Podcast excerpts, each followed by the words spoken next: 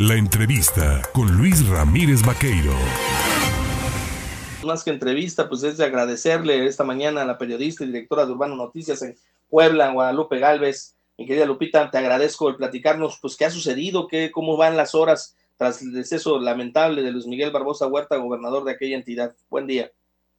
Muy buenos días, Luis, y un saludo a tu auditorio. Pues horas de incertidumbre porque esta muerte del gobernador fue sorpresiva y nos recordó lo que sucedió hace cuatro años cuando el helicóptero de la entonces gobernadora y su esposo, el senador Rafael Moreno Valle, se vino abajo y también nos dejó sin gobernante. En cuatro años, pues hemos tenido dos gobernadores constitucionales que pierden la vida, además de eh, autoridades que se quedan a cargo en un interinato en vía de que se nombre pues a una persona que se encargue oficialmente del gobierno de Puebla. Y bueno, señalar que fue hasta la después de las tres de la tarde que se tuvo la confirmación del fallecimiento del que era el gobernador constitucional Miguel Barbosa Huerta elegido en las urnas en 2019.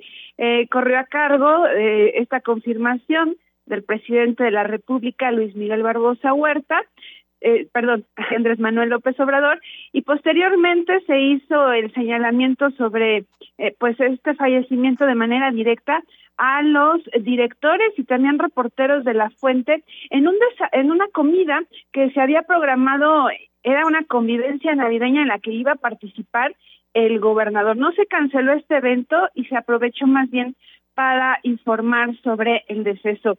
Eh, señalar que también ayer eh, se reunieron los tres, eh, los representantes de los tres poderes del Estado, en este caso ya la secretaria de Gobernación, Ana Lucía Gil Mayoral, quien queda como encargada del despacho del Poder Ejecutivo, y, y dieron un breve mensaje para pues señalar que estarán unidos en este proceso porque ahora es al Congreso del Estado el que tiene un plazo de hasta 10 días para convocar a la selección de quien será el gobernador sustituto.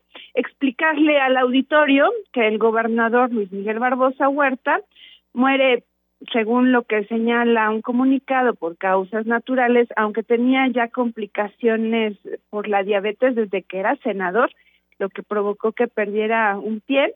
Y bueno, eh, eh, lo que se ha señalado, sin que se ha confirmado, es que tú sufrió un infarto que derivó en su fallecimiento. Entonces, el Congreso tiene 10 días para convocar a esta selección de un nuevo gobernador sustituto. Será sustituto y no habrá elecciones extraordinarias porque el gobernador fallecido ya tenía más de dos años en el cargo eh, el que se elija pues estará al frente del gobierno del estado hasta que concluya el periodo que tenía asignado Barbosa Huerta, que es eh, hasta el 13 de diciembre de 2024. En ese en ese periodo pues se tendrán que convocar a las elecciones constitucionales para eh, pues elegir al nuevo mandatario.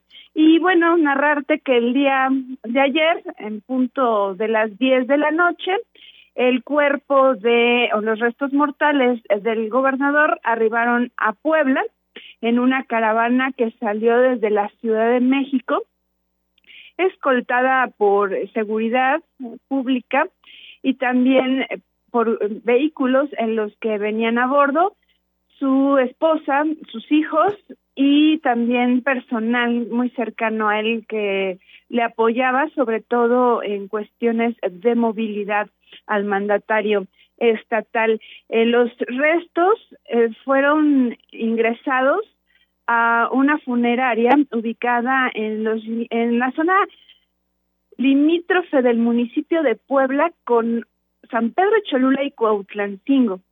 Ahí han estado siendo velados por funcionarios, incluida Ana Lucía Gil, la encargada del despacho, sus familiares y amigos, y en, en las próximas horas se calcula que a las ocho y cuarto, ocho veinte salgan en caravana hacia el centro de la ciudad de Puebla para eh, homenajes que se realizarán de cuerpo presente en el Congreso del Estado. El Poder eh, Poder Judicial y también en la sede del gobierno estatal conocido como Casa Aguayo, a donde llegará el presidente de la República, Andrés Manuel López Obrador, a las once y media de la mañana, Luis.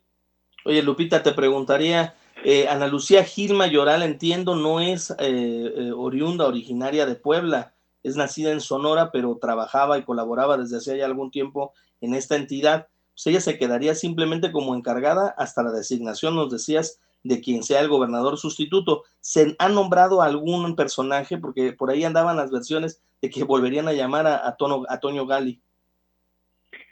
Eh, bueno, eh, Ana Lucía, confirmarte si es oriunda de Hermosillo, Sonora.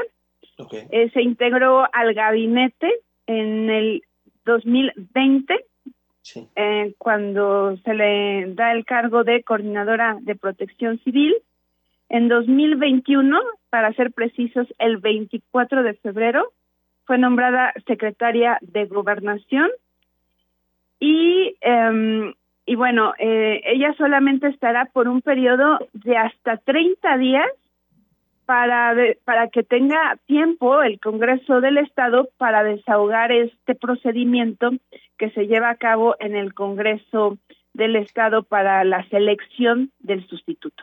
Ahora, eh, lo que preguntaba sobre quiénes se mencionan, han habido muchas, eh, bueno, se decía que incluso a la misma Ana Lucía la iban a proponer, pero hay reglas, hay cinco, digamos, candados que eh, estarían limitando la posibilidad de algunas personas.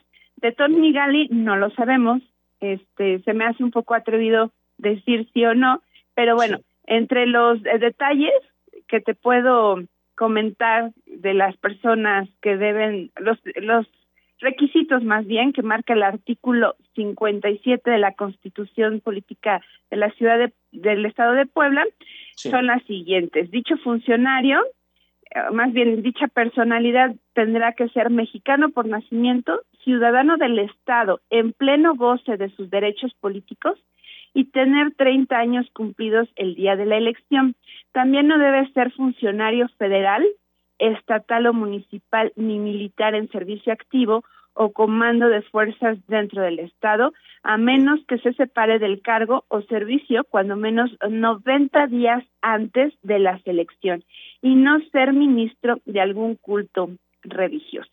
Eso es lo que mm, se tendría que cumplir. Ahora, de Tony Gali, eh, ya fue gobernador eh, en una mini gubernatura entre el periodo de Rafael Moreno Valle, fallecido también, y Marta Erika Alonso. Em, él tiene cercanía con este grupo político que formaba Moreno Valle y Marta Erika Alonso, panista. Eh, y bueno, lo que se ha dicho por parte de las personas, sobre todo del Congreso del Estado, el presidente del Congreso del Estado, es que se buscará eh, pues garantizar que se mantenga el proyecto de gobierno que, que mantenía el, el gobernador Barbosa. Eh, la situación que el gobernador Barbosa tenía hacia este grupo político, hablando de Rafael Moreno Valle, Marta Erika Alonso y el propio Tony Gali, pues no era la mejor era muy crítico a lo que se realizó en ese periodo gubernamental y de hecho había una serie de investigaciones en contra de este personaje que pues es el único que quedó pues vivo, ¿no? De este grupo político porque pues ya no está Rafael Moreno Valle, no está Marta Erika y solamente quedó Tony Gali y su grupo encabezado pues no por él, pero sí es una persona representativa de, de, ese, de ese mandato, ¿no? Pues Guadalupe Galvez, periodista, directora de Urbano Noticias allá en Puebla, te agradezco el platicar y darnos detalles de lo ocurrido en Puebla. Les enviamos un fortísimo abrazo a todos los poblanos y bueno, pues lamentamos el deceso de su gobernador. Gracias. A ti, muy buen día. Gracias, buen día.